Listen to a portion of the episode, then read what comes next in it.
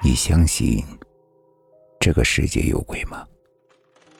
欢迎收听慕容讲故事。今天要给大家讲的故事叫做《鬼魂》。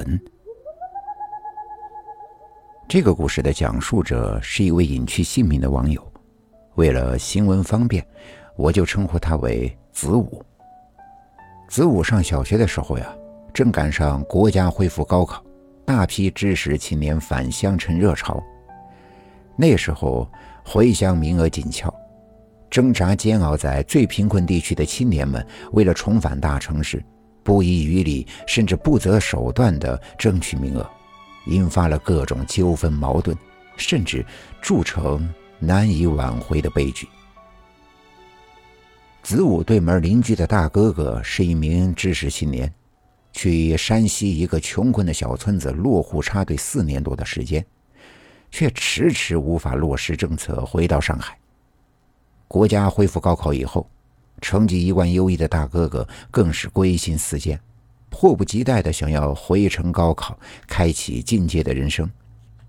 听邻居的婶子说呀，大哥哥那段时间总要写家信要钱，以便去村长和支书那儿活动回城的名额。那一年腊月年根底下，有一天晚上快十一点的时候，身为护士的子午的妈妈去医院上夜班，刚走到楼下，发现没带钥匙。由于次日一早下班回家的时候，子午和父亲已经上班的上班、上学的上学，所以子午的妈妈就在楼下喊他爱人，让他把钥匙给送下去。子午的爸爸当时刚睡下不久。困意正浓的时候，想着反正就去趟楼下，便推醒身旁的儿子，指使他给妈妈送钥匙。子午睡眼迷离的拿着钥匙下楼交给妈妈，回来的时候看到对门立着一个人，他顿时一激灵，醒透了。仔细一看，正是那位上山下乡的大哥哥。似乎是察觉到子午在看着他，大哥哥转过头看了他一眼，随即叹了口气。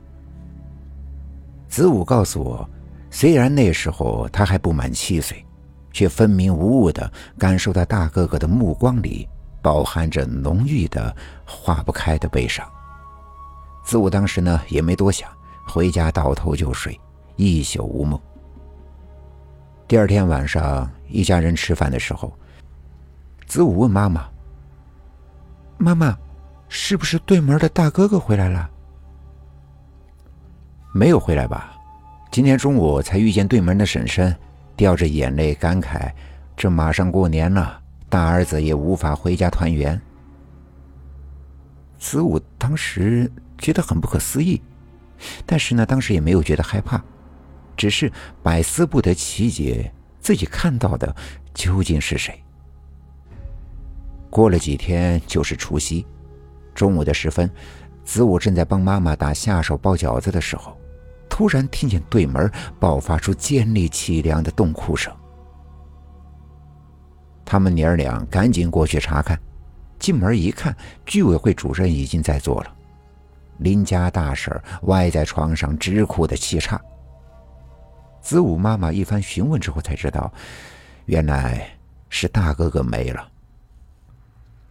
尽管大哥哥已经竭尽所能的给村长送礼上供，强忍着内心的屈辱和恶心，低三下四说尽好话，可年前返程的那一批知青里依旧没有大哥哥。更要命的是，大哥哥当时的同学兼恋人，一个优雅漂亮的上海姑娘，在春节前返程离开了他。女友走后。大哥哥隐约的听到，当地的村民是议论纷纷。哎呦，这么好看的一个仙女儿，大半夜的自己送上村长的门哎呦，为了回上海呀，啥都豁出去了，白白便宜了村长那个老色胚子。为发泄心中难以言说的绝望和悲愤，大哥哥买了很多当地村民自酿的散装白酒。想要一醉解千愁，暂时忘却人生中诸多无解的困苦。可没成想，买来的竟是村民偷工减料、谋取暴利的假酒。少量饮用并不致命，可大哥哥借酒浇愁，喝的实在是太多了。等第二天中午，村民发现的时候，他早已一命呜呼，命断他乡。听居委会主任讲完，子午在心中默默的推算：大哥哥醉酒丧命的那天晚上，恰好就是他给母亲送钥匙回来见他的那天。子午自此对世间有鬼是深信不疑。他亲眼看到邻居大哥哥的亡魂终于千里迢迢归来故乡。让我尤其感怀的是，子午说的那位大哥哥从小品学兼优，多才多艺，能写一手漂亮的毛笔字。以前逢年过节，街坊邻居们都爱找他手书对联。许多平淡的夜晚。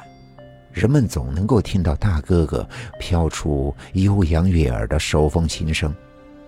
大家都不知道他演奏的是什么歌曲，只听说都是国外作曲家的经典。